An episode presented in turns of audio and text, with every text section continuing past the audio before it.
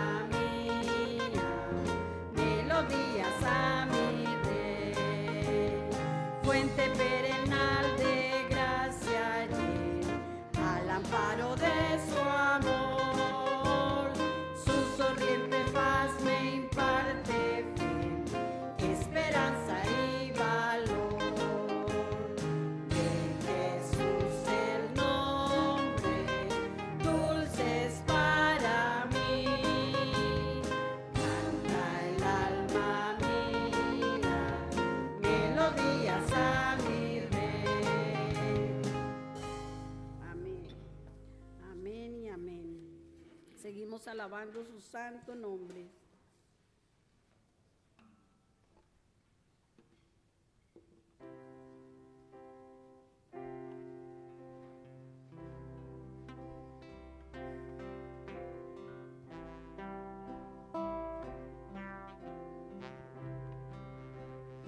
Gracias por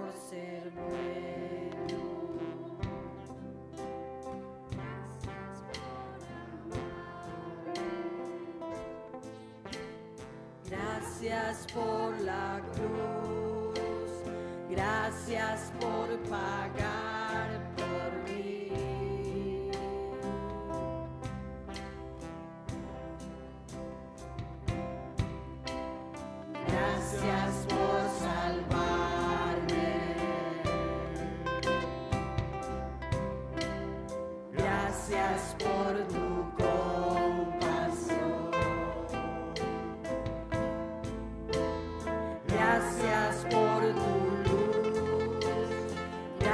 just for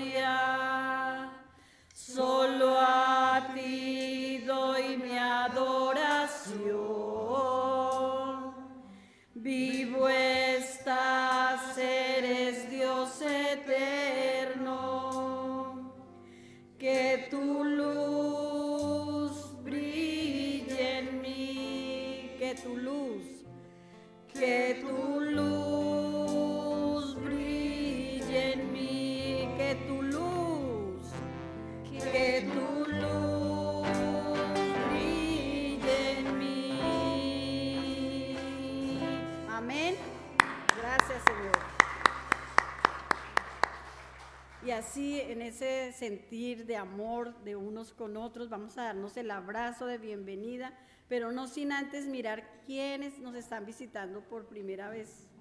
A ver, por aquí tenemos toda la familia, más familia, nadie levanta la mano. Entonces, vamos a darnos el abrazo de bienvenida.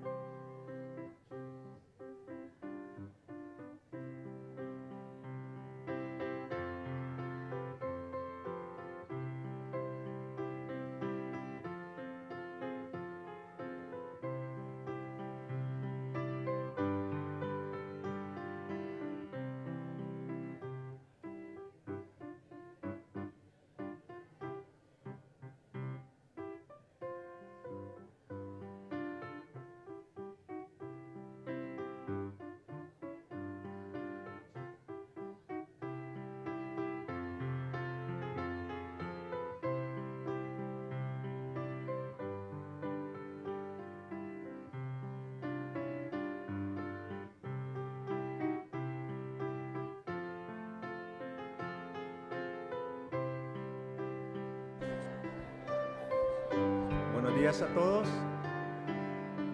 Mientras regresamos a nuestros lugares, eh, los niños pueden ir a sus respectivas clases y nos vamos a preparar para orar al Señor, alabarlo esta mañana. Inclinando nuestros rostros, vamos a orar al Señor. Bendito Padre Celestial, gracias te damos, Señor, nuevamente por este día, Señor, por esta mañana hermosa que nos da, Señor. Gracias porque estamos ante tu presencia, Señor. No importa las dificultades que estemos pasando, Señor, pero venimos con un corazón constricto, con un corazón abierto, Señor, a escuchar tu palabra, Señor. Gracias porque podemos congregarnos acá todos en familia, con nuestros hijos, Señor, con nuestros amigos y a, través de aquellos que nos ven en Facebook, Señor. Te pido, Señor, que esta mañana sea de bendición para todos nosotros, Señor, porque sabemos que necesitamos de ti, Señor. Necesitamos de tu palabra, necesitamos de ese aliento, Señor, ese soplo de vida que nos diste, Señor, porque solo tú eres el único eh, Rey, Señor, el único que reina sobre la tierra, Señor. Gracias por este momento, Señor, que nos da, Señor. te pido que nos continúes bendiciendo a cada uno de nosotros.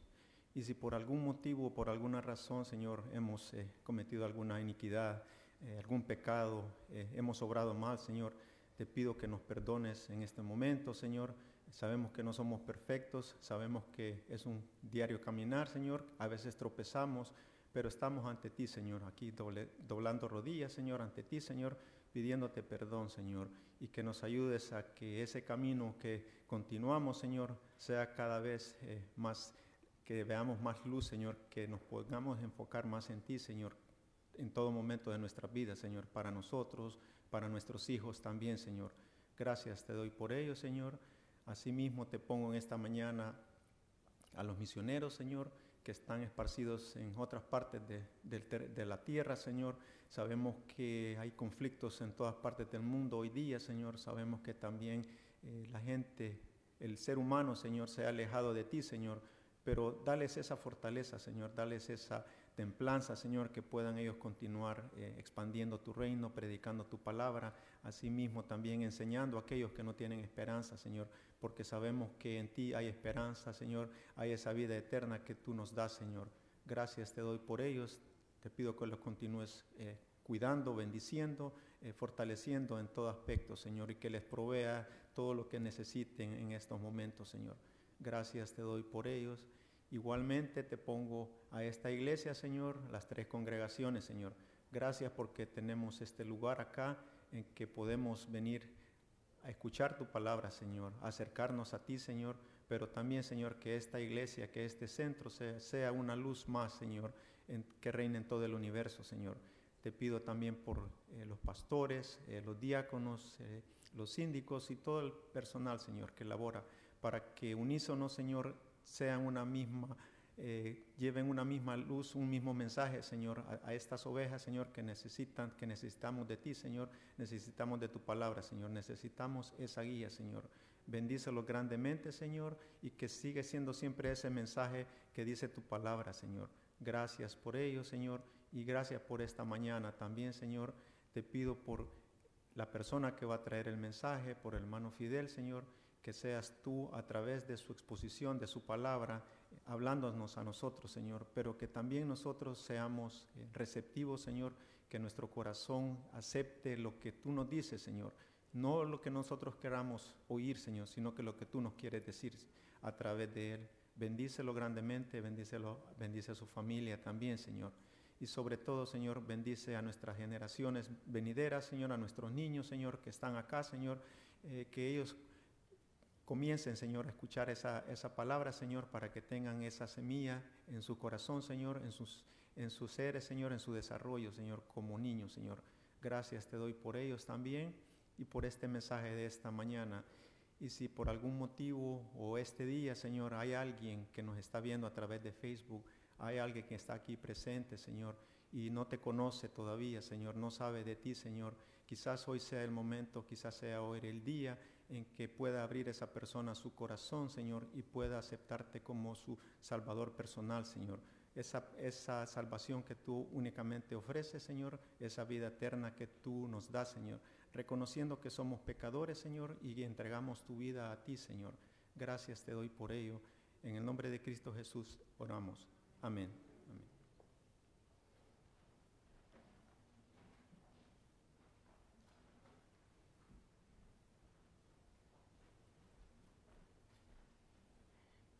Buenos días, hermanos. Que el Señor les bendiga. Así puesto de pie, los invito a que abran sus Biblias y leamos en el libro de San Mateo, capítulo 18, versículos del 1 al 5. Leeré la nueva versión internacional. Amén. En ese momento los discípulos se acercaron a Jesús y preguntaron, ¿quién es el más importante en el reino de los cielos? Él llamó a un niño y lo puso en medio de ellos. Entonces dijo, les aseguro que a menos que ustedes cambien y se vuelvan como niños, no entrarán en el reino de los cielos. Por tanto, el que se humilla como este niño será el más grande en el reino de los cielos y el que recibe en mi nombre a un niño como este, me recibe a mí. Que el Señor bendiga su palabra.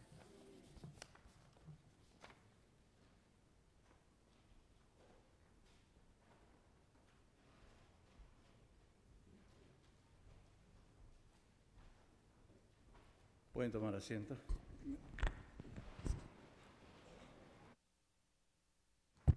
Ok. La semana pasada el hermano Joe Sina predicó y me dejó muy movido por su prédica, ¿no? Al final de la prédica él nos invitó a que si, si queremos envolvernos en algún ministerio, o si queremos ser parte de algo en iglesia, que podíamos acercarnos a los líderes de cada ministerio para anotarnos y hacer parte trabajo con ministerial. En esta mañana no voy a dar seguimiento, pero quiero simplemente añadir a las funciones que hacemos, al trabajo que hacemos, y de la forma como deberíamos o como debemos enfatizar nuestro servicio como creyentes. Amén. Y escogí este versículo en el capítulo 18 de Mateo, que dice, ¿quién es el mayor? Y esta es una lección de Jesús a sus discípulos, pero también para nosotros sobre el amor sacrificial de Dios. ¿Me acompañan a hablar antes de continuar, por favor? Un segundo simplemente. Señor, en esta mañana me escondo detrás de tu presencia. Te doy gracias, Señor, por tu palabra, por el amor que demostraste en aquella cruz por nosotros. Padre, bendice a mis hermanos y las cosas que hagamos, Señor, que simple y exclusivamente te den honra a ti, Jesús entre un hombre oramos. En Mateo 18, en el versículo 1, que leyó ah, mi hermana Olga, dice esto, ¿no? En ese momento los discípulos se acercaron a Jesús y preguntaron, ¿quién es el más importante en el reino de los cielos? Mateo dice esto, ¿no? Queriéndonos decir que algo más tomó lugar entre Jesús y sus discípulos antes de esta pregunta. Y en su típica forma de narrar, de, escribir, Mateo continúa su, su narrativa sin darnos mucho trasfondo. Y para continuar este, esta conversación, necesitamos averiguar qué sucedió antes de esta pregunta. Esta misma escena en el capítulo 18 de, Mateo, idénticamente, la vemos presentada en el Evangelio según San Marcos, quien es más explícito. No tienen que ir ustedes, yo lo voy a leer. En el capítulo 9 de, de, Marcos dice esto, del versículo 31 al 35. La misma escena. Porque estaba instruyendo a sus discípulos, le decía, el Hijo del Hombre va a ser entregado en manos de los hombres, lo matarán y a los tres días de muerto resucitará. Pero ellos no entendían lo que quería decir con esto y tenían miedo de preguntarle. Llegaron a Capernaum, cuando ya estaba en casa, Jesús preguntó, ¿qué venían discutiendo por el camino? Pero ellos se quedaron callados, porque en el camino habían discutido, entre sí quién era el más importante. Entonces Jesús se sentó llamó a los doce y les dijo, si alguno quiere ser el primero, que sea el último de todos y el servidor de todos. Interesante, ¿no? Ahora vemos la conexión, ¿no? Marco nos muestra más claramente cómo momentos antes Jesús les dijo a sus discípulos que él iba a morir. Y esto está conectado al momento de quién es el mayor en el cielo. Entendamos que estos hombres estaban totalmente confundidos cuando Jesús le dijo que iban a morir, que iba a morir. Y tenían temor de hacerle preguntas.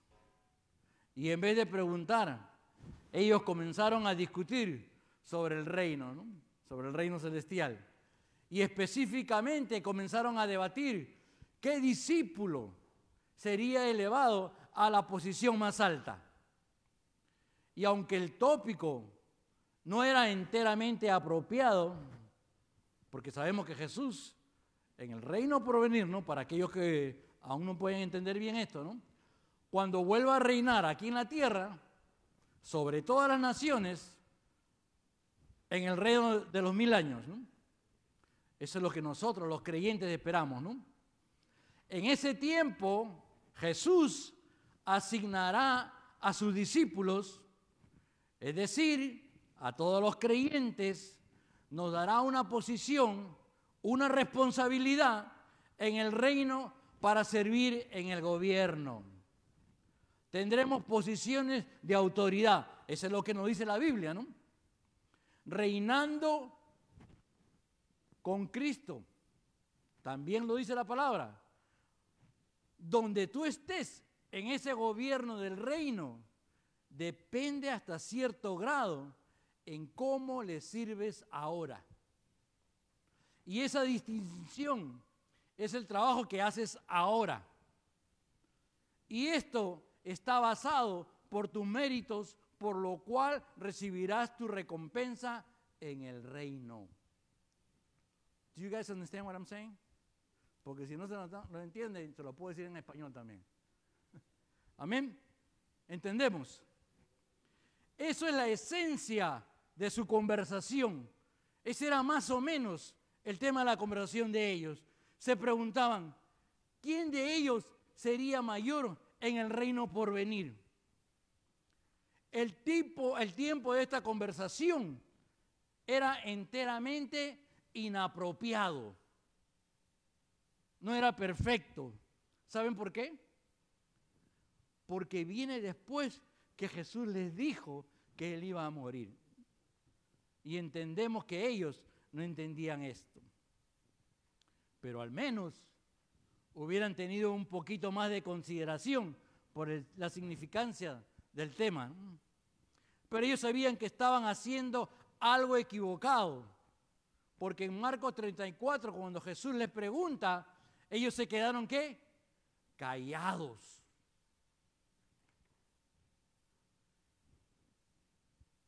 Y aunque vemos que eran insensibles a lo que le dijeron, el problema no era su insensibilidad. El mayor problema aquí es que los discípulos, escuchen bien esto, no sabían absolutamente nada en cómo la honra y el honor funcionará en el reino. Mateo dice que ellos discutían en quién sería el mayor el más grande, el número uno en el reino. Y a mí me gusta pensar, ¿no? De que Pedro diría, ¿no? Jesús me llama a mí la roca y por eso creo que voy a ser el mayor en el reino. Y el pensar que, y también el pensar que Santiago o Jacobo, como quieran decir ustedes, le respondería a Pedro diciendo, mira Pedro, Jesús te llama la roca porque eres duro de entender. ¿no? O quizás Juan pudo decir, no, no, espérense un ratito, a quien quiere más el Señor es a mí.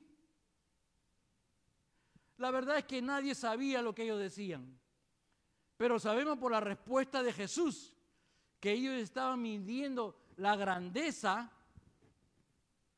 en términos como el poder personal, los logros personales, el estatus personal, el valor, coma, etcétera, o algo así.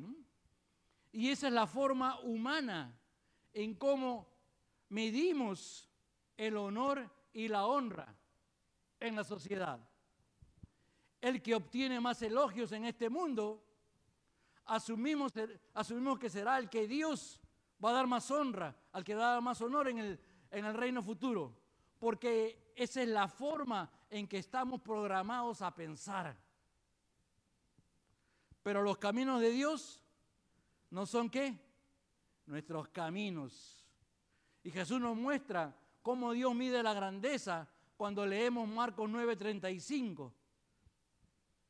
Entonces Jesús se sentó y llamó a, a los doce y les dijo, si alguno quiere ser el primero, que sea el último de todos y el servidor de todos. Chequen los términos primero y último. Se refieren a logros de este mundo, el estatus en este mundo, la honra dada en este mundo. Y sabemos lo que significa ser el primero en este mundo, ¿cierto? ¿Cierto? Lo sabemos, ¿verdad? ¿Y por qué lo sabemos?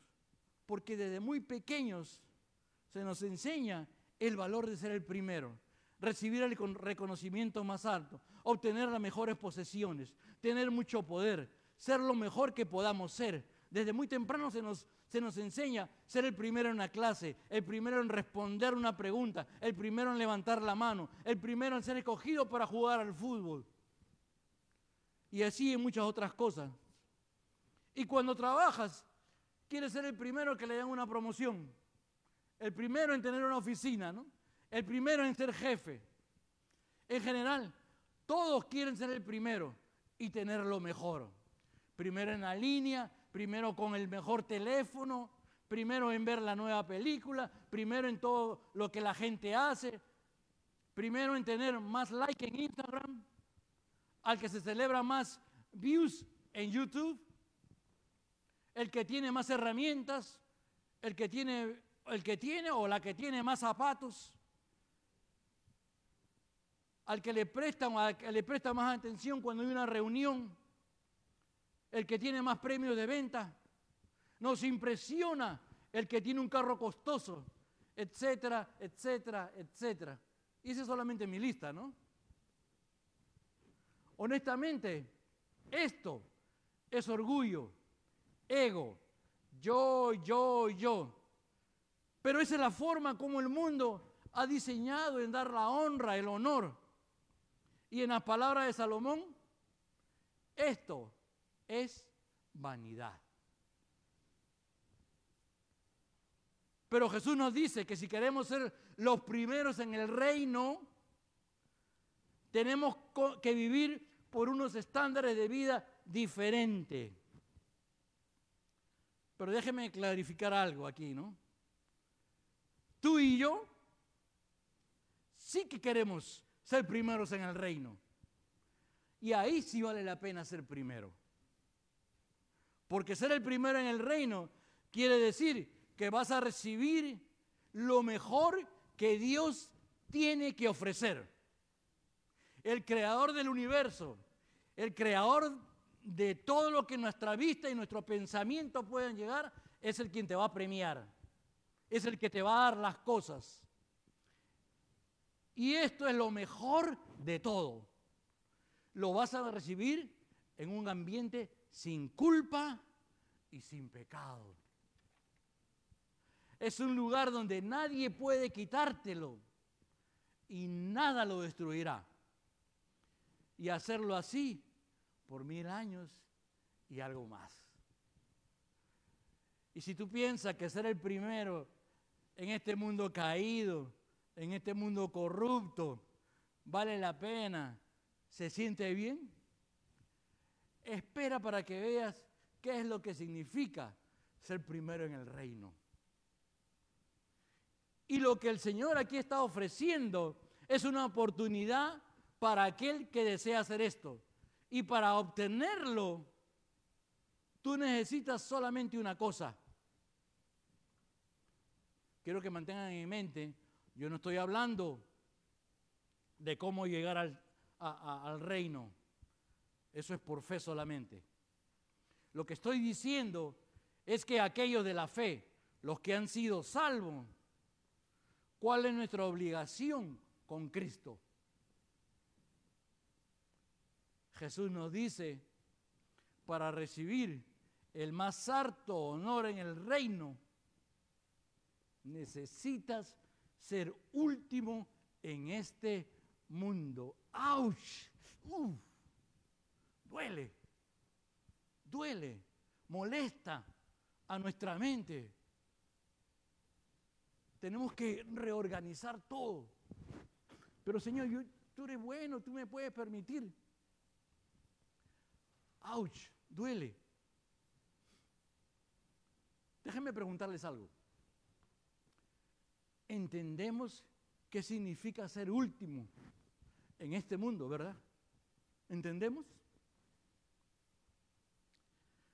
Ser último en este mundo es dejar de lado tu búsqueda de ser primero de acuerdo a los estándares de este mundo. Dar tu línea, dar tu lugar en la línea a la persona que quiere más o necesita más. O quizás dejarle a otros que, que te usen para que ellos lleguen a un nivel más alto. Es dejar que otros traten de ganar en este mundo la carrera, mientras que ustedes y yo nos enfocamos en la carrera por, el premio eterno que Cristo nos tiene por recompensa, según lo que dice el apóstol Pablo. ¿Esto qué quiere decir? Hacerte siervo, servir a todos. Esto probablemente, probablemente signifique menos elogios, quizás menos trabajos o quizás menos éxito social. O una, de una cuenta de banco más pequeña. Porque la verdad del caso es que tenemos el tiempo limitado y la energía limitada. Y el mundo siempre pide todo de uno para la gloria de uno mismo. Y el Señor nos recuerda, tú puedes elegir esto o puedes ser el último en esta categoría. Y yo te recompenso en el reino. Escoge uno. Escoge uno. Pero la verdad del caso es que todos queremos un poquito de ambos lados, ¿no? ¿Cierto? Hay momentos que yo miro al cielo, Señor, ¿really? ¿Verdad?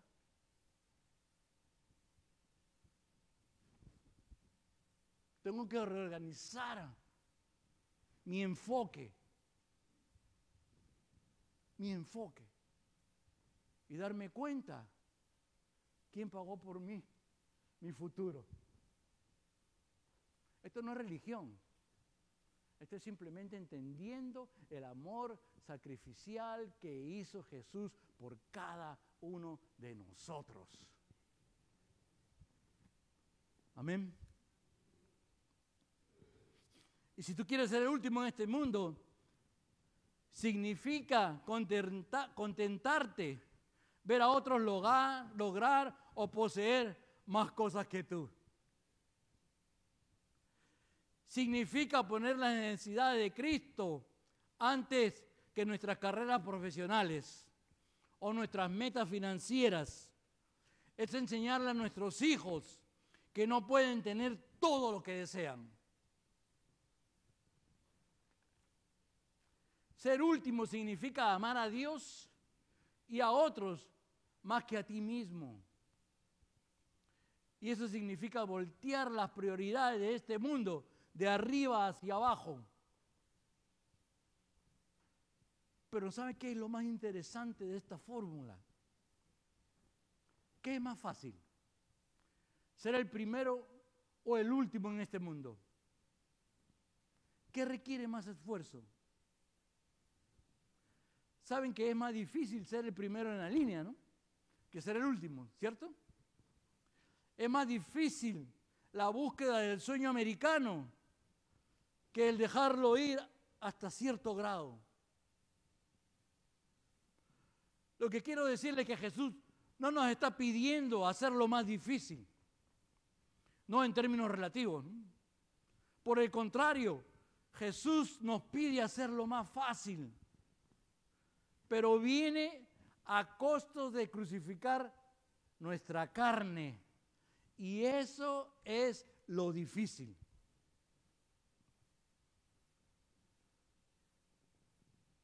Pero ofrece una recompensa para aquellos que desean hacerlo. Quiero aclarar algo, ¿no? Para ser claros. Jesús no está demandando una autoprivación, ¿no? O privarnos de algo. Esto no es una búsqueda de piedad o de pobreza. No, no, no, no. Pero entonces, ¿cuál es la búsqueda? Es la búsqueda de otros sobre sí mismo. Y esa es la distinción. Lo que significa que si aún fueses último, puedes poseer cosas nice, bonitas, puedes conseguir algo significante y recibir algún, algún honor de este mundo. ¿Sí? No quiere decir que tienes que vivir de una forma que está completamente vacía de los encantos de esta vida. ¿Cómo no disfrutar de las calles de Nueva York? O del verano en el Caribe, o de mi arepita en Chacaíto, o de caminar por el Caribe colombiano, o un buen almuerzo peruano, o de nuestra cultura latinoamericana. ¿Cómo no voy a disfrutar de eso? De Cancún, ¿verdad? ¿Cuántos dicen amén a eso? Ah, Dios no nos está pidiendo que nos... No, no, no. Que nos alejemos de todas esas cosas. El punto es que no hagas de la búsqueda de estas cosas tus metas, si es que te va a costar agradarle al Señor y servirle en su reino. Y habrá momentos cuando estas cosas se convertirán en un conflicto en nuestras vidas. ¿A cuál de ellas elegirás? Es una elección de tener tu recompensa ahora o tenerla luego. Y es más que eso. Es cultivar el amor de Dios en ti. Cuando amas a Dios, naturalmente buscas por las cosas que Dios buscas. Aquellos que aman a Dios dan la otra mejilla, dan el estacionamiento, su estacionamiento a alguien más. La pregunta, ¿no? Bendicen a los que le maldicen perdonan a los enemigos, come, etc. La pregunta es, ¿cómo todo esto está relacionado a lo que estoy predicando? Ahí voy. Si los discípulos hubieran entendido correctamente cómo ser el, el más valorado, el más preciado en el reino, ¿cómo creen ustedes que este tema de lo que los discípulos estaban discutiendo hubiera tomado, ¿Qué torno hubiera tomado? ¿Cómo se hubiera volteado? ¿Cómo se hubieran comparado en esas circunstancias? ¿No cree que se hubieran preguntado, ¿quién es el siervo de mayor valor? ¿Quién es el que hace más labor sacrificial? ¿Quién es el siervo más humilde? Ese hubiera sido el criterio que ellos hubieran estado buscando. Pero la respuesta de Jesús vemos que eso no era lo que ellos estaban pensando. Si entiendes cómo Dios ama, instantáneamente apreciarás por qué Dios llamó a su Hijo a sufrir en la cruz. La muerte de Jesús es la máxima expresión de ser lo último, de servir a otros, es el máximo exponente del amor ágape, que es la máxima expresión de amor. Juan 3:16, ¿qué es lo que dice? Porque de tal manera amó Dios al mundo que ha dado su, a su Hijo unigénito, único en su especie, para que todo aquel que en Él crea no se pierda, mas tenga vida eterna. Versos muy famosos en las Escrituras, pero el énfasis en griego no está en el creer, pero en el amor de Dios. Sin el sacrificio de Jesús no habría nada que creer. Tus creencias, tu salvación no empieza cuando tú creíste, empieza cuando Dios muere en la cruz. Dios enviando a su Hijo a morir para que podamos creer. Luego en su primera carta, ¿no? Eh, el apóstol Juan menciona que la definición de amor no es como nos sentimos sobre Dios, sino lo que Dios hizo por nosotros. Tampoco tienen que ir ahí, yo voy a leer primera de Juan 4, 8, 10. Dice esto, el que no ama no conoce a Dios, porque Dios es qué? Amor.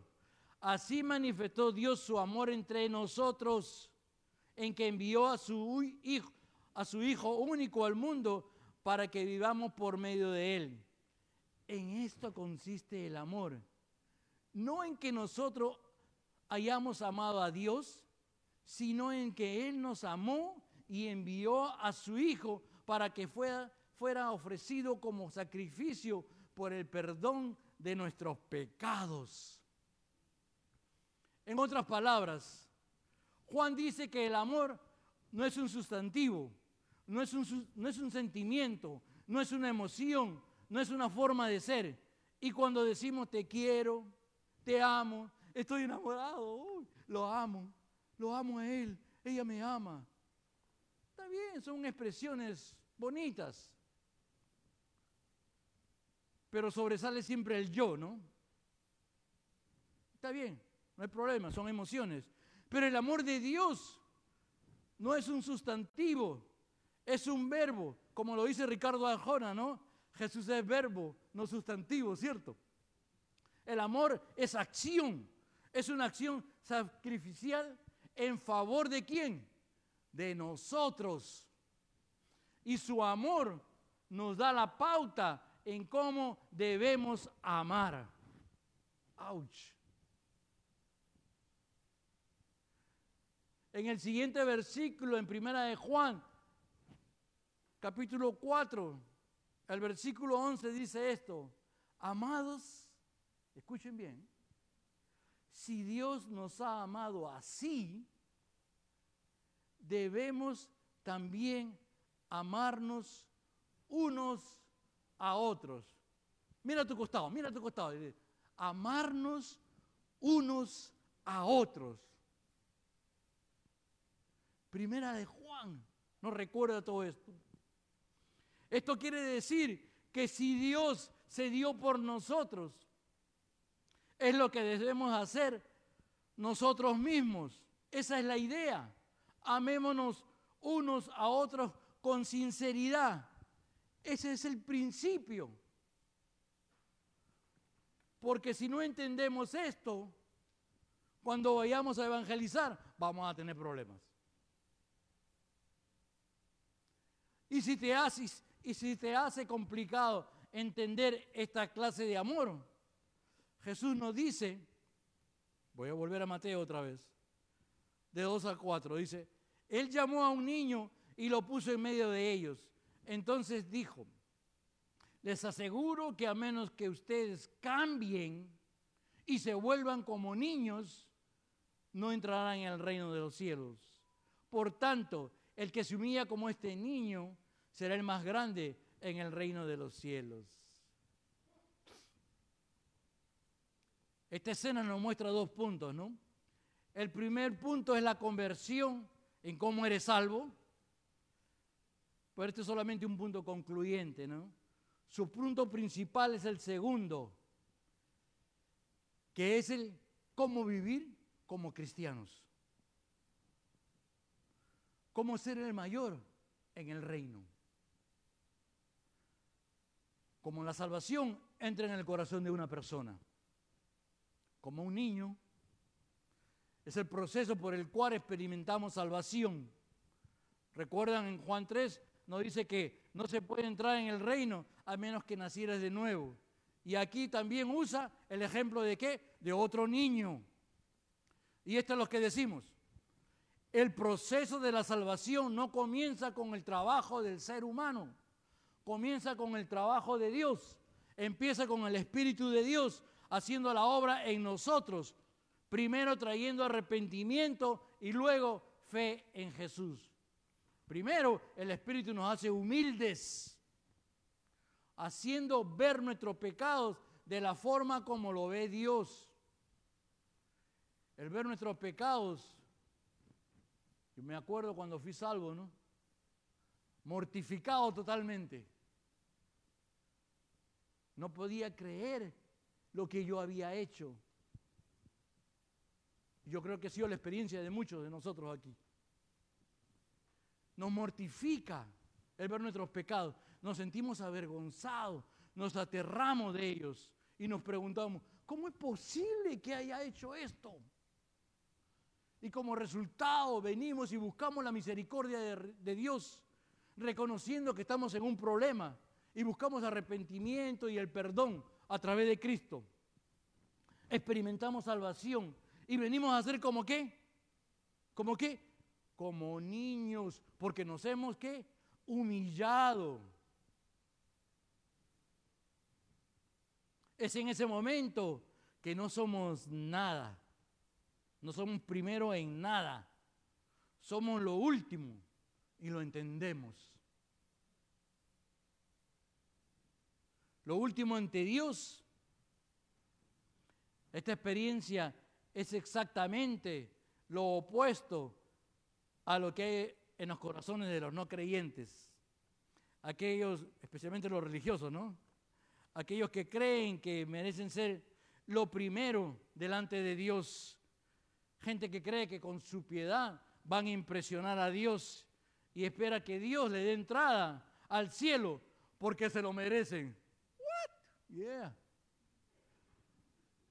Jesús nos cuenta una historia, ¿no? En Lucas, que ilustra la diferencia entre ser el primero y el último. Si quieren lo pueden buscar. En el capítulo 18 de Lucas, el versículo 10 al 14. Todos lo sabemos, pero lo voy a leer. Dice, dos hombres subieron al templo a orar. Uno era fariseo y el otro recaudador de impuestos. El fariseo, el religioso, puesto en pie a solas, y a solas oraba, oh Dios, te doy gracias porque no soy como otros hombres, ladrones, malhechores, adúlteros, ni como ese recaudador de impuestos. Ayuno dos veces a la semana y doy la décima parte de todo lo que recibo. En cambio, el recaudador de impuestos que se había quedado a cierta distancia, ni siquiera se atrevía a alzar la vista al cielo, sino que se golpeaba el pecho y decía, oh Dios, de compasión de mí, que soy pecador. Les digo que este y no aquel volvió a su casa justificado ante Dios, pues todo el que se a sí mismo se enaltece será humillado y el que se humilla será enaltecido. Ya estoy acabando ya. La entrada del cielo por fe y bien parecido a cuando entra un recién nacido al hogar, ¿no? Entramos por el amor del Padre, empezamos una vida con humildad, trayendo nada y contribuyendo con nada. Jesús resume su punto principal en el versículo 4 de Mateo 18, ¿no? Donde no solamente tenemos que nacer de nuevo en humildad, pero también vivir como un niño humildemente. Mantenernos humildes, someternos a la autoridad de Dios. Los discípulos se confundían cada vez que Jesús decía que iba a morir, ¿no? Luchaban por entender la necesidad de Jesús por morir. Me imagino que se preguntarían, ¿no? Si saben que, van a, que va a morir, que haga algo al respecto. ¿no? Pero ¿saben en qué fallaron? fallaron en considerar que Jesús tenía la intención de morir, que Él se ofrecía a morir como un sacrificio por ellos. Y eso significa ser el último. Y a eso lo llamamos amor ágape.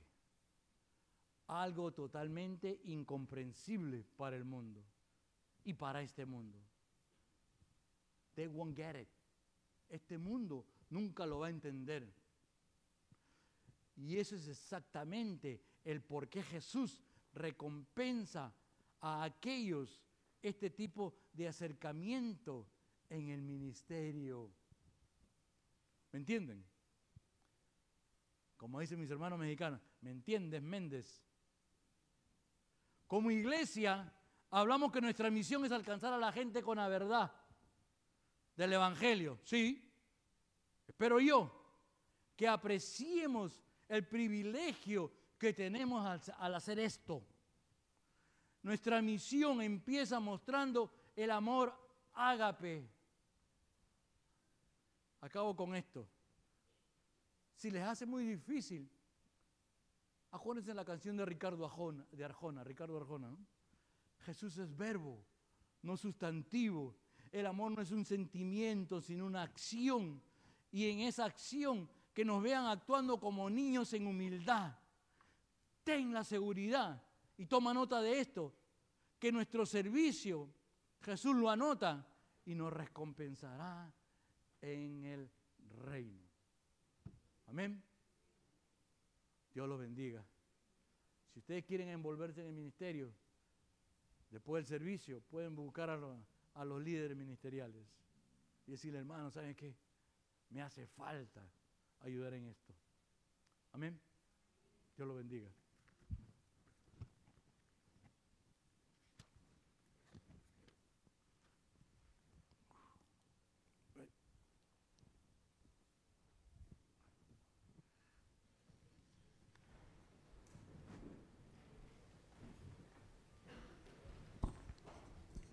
Gracias al Señor por su palabra y gracias hermanito Fidel. Vamos a seguir alabándolo con la alabanza tal como soy, preparándonos para la Santa Cena.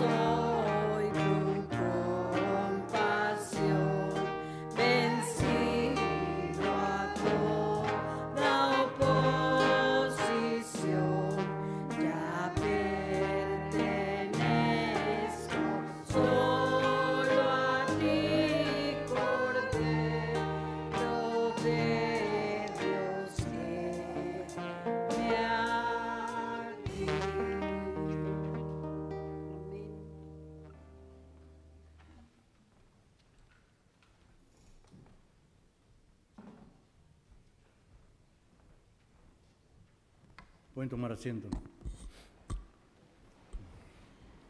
Segunda prédica. No, no.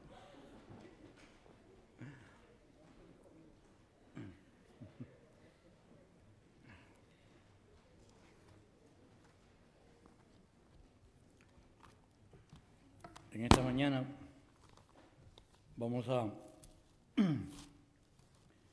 celebrar la Santa Cena. El primer domingo de cada mes nosotros celebramos la Santa Cena, ¿cierto? Ya lo sabemos, ¿no? ¿Y qué es la Santa Cena? La Santa Cena es un memorial, una ordenanza, un recordatorio de la muerte y resurrección de nuestro Señor Jesucristo. Y lo vamos a hacer hasta el día que Él vuelva. Amén. Antes de continuar, quiero simplemente recordarle Si no eres creyente, si aún no has recibido a Jesús en tu corazón, te voy a pedir encarecidamente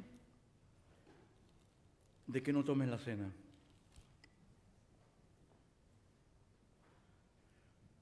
Y para nosotros, los que hemos venido a su redil, vamos a tomar un minuto a recoger nuestros pensamientos y a ponernos a cuentas con Él. ¿Me entienden? O sea, este es el momento donde tenemos que ponernos a cuenta. Dice el versículo 28 de 1 de Corintios capítulo 11. Por tanto, pruébese cada uno a sí mismo y coma así el pan y beba de la copa. Pero el que come y bebe indignamente sin discernir del cuerpo del Señor, juicio come y bebe para sí. Vamos a tomar un minuto, recojamos nuestros pensamientos y dejemos en el altar. Amén.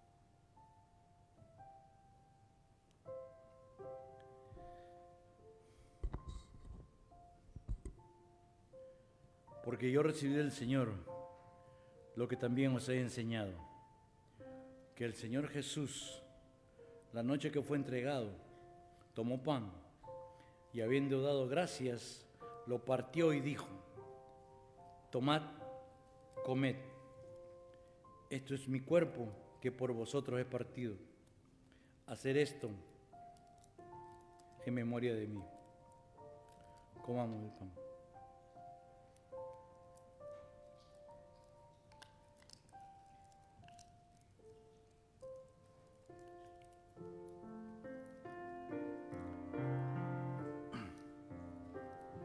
Asimismo, tomó también la copa después, de haber cenado, diciendo, esta copa es el nuevo pacto en mi sangre. Haced esto todas las veces que la bebiereis en memoria de mí. Bebamos.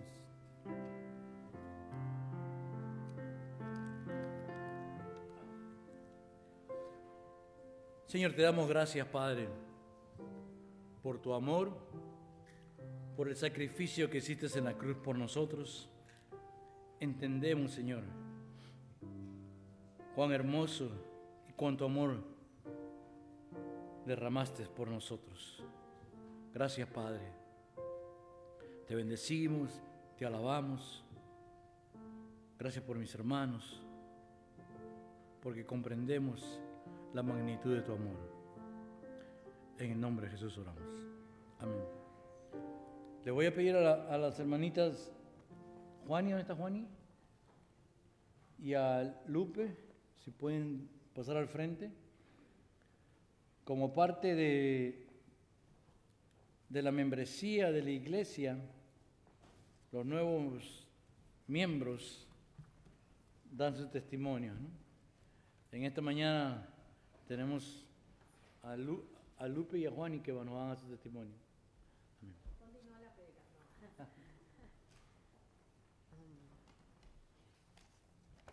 Buenos días, queridos hermanos.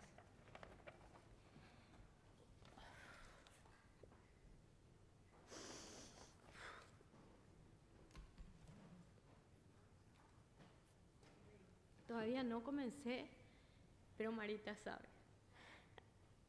Bueno, mi nombre es Juan y Maciel González, no uso mucho González, pero el apellido de mi mamá. Eh, soy del corazón de América Latina, me pongo mi anteojos. Eh, son- soy de Paraguay, así como dijeron hoy, donde hay la chipa con el cocido, donde hay el, el chipaguazú y muchas otras cosas deliciosas, donde se hablan más de cuatro idiomas, guaraní, español, spanglish, guaranglish y portuñol. Nací en una familia, y me van a, a disculpar aquellos hermanos que son bastante religiosos, que yo vine de una familia muy católica. Y Marita lo sabe. Eh, muy fuertemente católica eran el Papa, los cardenales, los de la Iglesia de Paraguay y después estaban mi mamá y mi papá. Imagínense. Habían cartas que venía, ay, yo me acuerdo, Juan Pablo, em, Papa Pablo VI le mandaba cartas a mis padres. ¿Entienden? Esa era la magnitud de mi, ah, de la religiosidad de mi familia. El Señor me ha llamado por mi nombre tres veces. En mi infancia, cuando tenía nueve años, mi nana, yo tenía que ir a la escuela para hacer mi primera comunión y mi nana era cristiana. Entonces ella me invitó y me llevó al culto. ¡Wow! Para, la- para el segundo domingo, pues yo ya estaba castigada. A los 18 años, también el Señor permitió que yo saliera con un chico, él era del mundo, pero su familia era cristiana. Y de adulta. Ah, hoy soy de Cristo por gracia y para su gloria. Me bauticé en febrero del 2011. Me costó muchísimo. Me costó mucha soledad. Me costó mucha humillación. Pero ah, el Señor siempre estuvo ahí. Hoy reconozco que fue un proceso. Somos miembros de la Iglesia Bautista de Villamorra, que hace poco cumplió en Paraguay 100 años. Nosotras, Guada y yo, vinimos con autorización y permiso pastoral de nuestra iglesia a poder incorporarnos a otra iglesia. Hace un año y cuatro mes- y meses, cinco, llegamos con mi hija Guada a Estados Unidos y estamos residiendo en Flushing hace un año. La primera iglesia hispana bautista de Flushing no me es desconocida, ya que en las visitas a la hermana Amara y Gloria nos uníamos en cultos e inclusive en reuniones bíblicas que se hacían en, entre semanas, ¿verdad? Cada vez que, que podía. A pesar de la negación profunda de mi familia, acompañé la orientación de mis hijas a la escuela cristiana. Fue muy difícil. Involucraba actividades de la iglesia, colegios, trataba de que mis hijas estén en todas las actividades de la iglesia posible. Pasó da que eran padres de la sociedad de adolescentes, ahí fue que Wadi desde los 7, 8 años ya fue la sociedad de adolescentes. Después éramos madres que orábamos por nuestros hijos y otras cosas. Tengo un diplomado en educación cristiana. Hoy mirando mi vida ayer es solo para ver cuán bendecida yo he sido siempre. Y aún más en momentos de angustia. En especial en mi llamado de adulta, tuve que decidir muchas cosas. Gracias a Dios, Él estuvo siempre presente conmigo. Hoy que estemos viviendo en Flushing, que estemos acá, solo es cosa de Dios y su inmen- inmensurable amor, de Padre fiel y cumplidor de promesas. Les digo una cosa, yo quería irme a, a- a Asia, yo quería, yo quería irme a Corea, quería irme a Taiwán, quería irme, el Señor dijo no. Él tenía que cumplir una promesa conmigo, traerme cerca de Mara y Gloria. Hoy lo veo así. Pero como Padre fiel y amoroso me puso en el medio de todo lo que yo quería. todos los orientales, asiáticos, ¿verdad? Todo en Él tiene un propósito. Sus planes siempre fueron mejores que los míos. Hoy, así lo dijo hoy también el hermano Fidel. Así que aprendí una vez a dejar todo y absolutamente todo en sus manos y a su tiempo. Sus propósitos son mucho mejores que los míos. Para que esto no sea largo, apreciados hermanos, antes de culminar este, esta bio corta de mi credencial cristiano, deseo agradecerles toda la acogida que recibimos nosotras tan afectuosa, tan afectuosa, hemos recibido siempre desde el primer día. En verdad nos hemos sentido en familia en todo tiempo y sé que eso tiene mucho que ver porque también somos familia de Mara, de Gloria y de Laurita. Pero desde que entramos conocimos personas maravillosas. Estoy inmensamente agradecida a Dios de corazón a todos ustedes. Y no sé si hay nuevos hermanos acá, pero les digo, no hay mejor hogar y familia que estando lejos de la casa que una iglesia. Así es. Bueno, le doy gracias a Dios, a mis hijas y a toda la familia que Dios me dio en esta iglesia.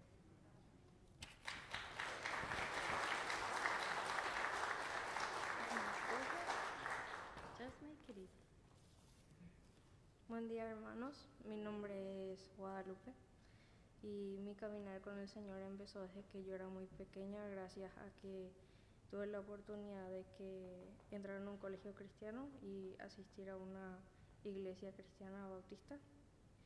Eh, desde muy pequeña supe la existencia de Dios, del Señor Jesús, pero no comprendía muy bien qué es lo que el Señor Jesús hizo por mí hasta que llegó, llegué a cumplir 12 años y él, entendí lo que él hizo en la cruz por mí.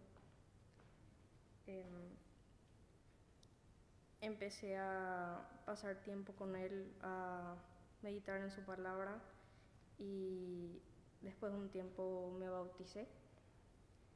Luego él hizo un gran cambio en mi vida porque al crecer pasé por algunas dificultades y entendí que mi propósito era servirle a Él en todo lo que yo haga. Y eso.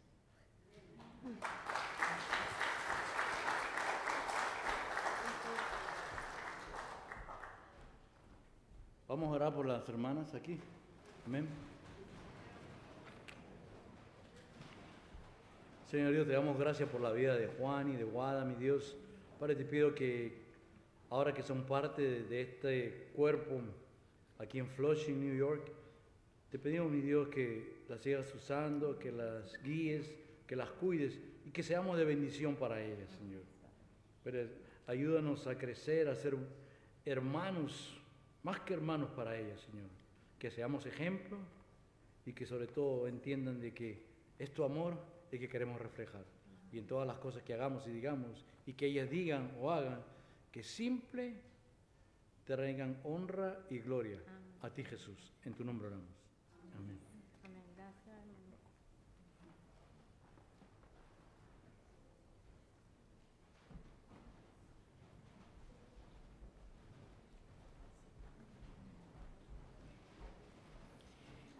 Buenos días hermanos, es el tiempo de los diezmos y las ofrendas y también recordarles que hoy tenemos ofrenda diaconal, así que vamos a orar. Padre Celestial, Señor, en esta mañana te damos gracias porque tú eres bueno, tú eres maravilloso y nos muestras tus maravillas en cada uno de nosotros y todo lo que tú haces en nuestras vidas. Bendice, Señor, este día, bendice, Señor, a los hermanos, Señor, que con amor, con gratitud, Señor, hoy siembran en tu reino, Señor, para que esta semilla sea expandida, Señor, hasta los confines de la tierra. Te damos gracias, bendícelas, multiplícalas, Señor, y también provea que el que no tiene, Señor, para que tú, Señor, le proveas y que un día como hoy, Señor, también siembre, Señor. Gracias, Padre, por tu fidelidad en el nombre de Jesús. Amén. Pueden pasar, hermanos.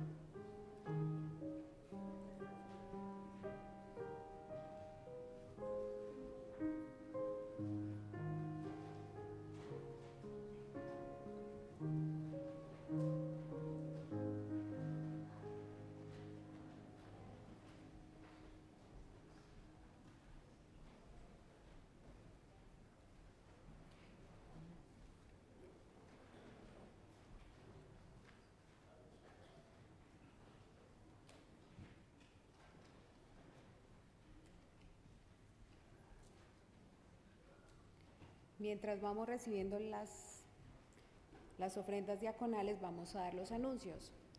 Eh, queremos informarles que tenemos nuestra conferencia de misiones ahora en octubre. Esto va a ser octubre 27, 28 y 29 para que lo escriban en su agenda y aparten este tiempo. Aparte, em, también tenemos que recargar que viene el conferencista, el doctor Manohar James. Em, y, e, y, ese día, que es el sábado, es la cena internacional. Si de pronto algunos lo hemos participado, es un tiempo muy lindo donde traemos nuestra cultura a través de platos deliciosos y a través de un traje típico para que se animen y desde ya, si no tienen el traje, empiecen a buscarlo para que compartamos ese tiempo. Se pasa muy delicioso, además de conocer el, el, misionero doctor Manohar James.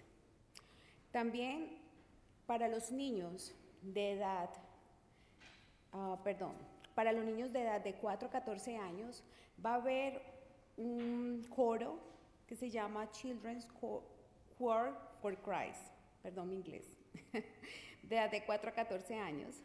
Es de, del 9 al 16 de septiembre van a ver las audiciones. Esto va a ser a las 10 y 12 del día. Eh, si su niño tiene este talento y si aún no lo tiene, porque a veces los talentos se descubren a medida que se van practicando, tráigalo. Es simplemente una, un costo de 15 dólares por la audición y si usted de pronto no tiene la capacidad, también hay becas. Eh, dentro del boletín encuentran este, este flyer o este separador de libros que también sirve para que miren la información, las fechas y, y si están interesados se puedan contactar. ¿okay? Ahí está la información para inscribirse. Eh, recordarles también que los viernes tenemos oración a las siete y media. Es un tiempo muy lindo donde estamos orando no solamente por nuestras necesidades, sino por las necesidades de, de la comunidad, de los matrimonios, de la iglesia como tal. Así que por favor no dejen de venir. Es un tiempo precioso donde Dios se ha glorificado y ha mostrado su fidelidad a través de esos bienes de oración. Eh, eso es por todos los anuncios. Que tengan un feliz fin de semana.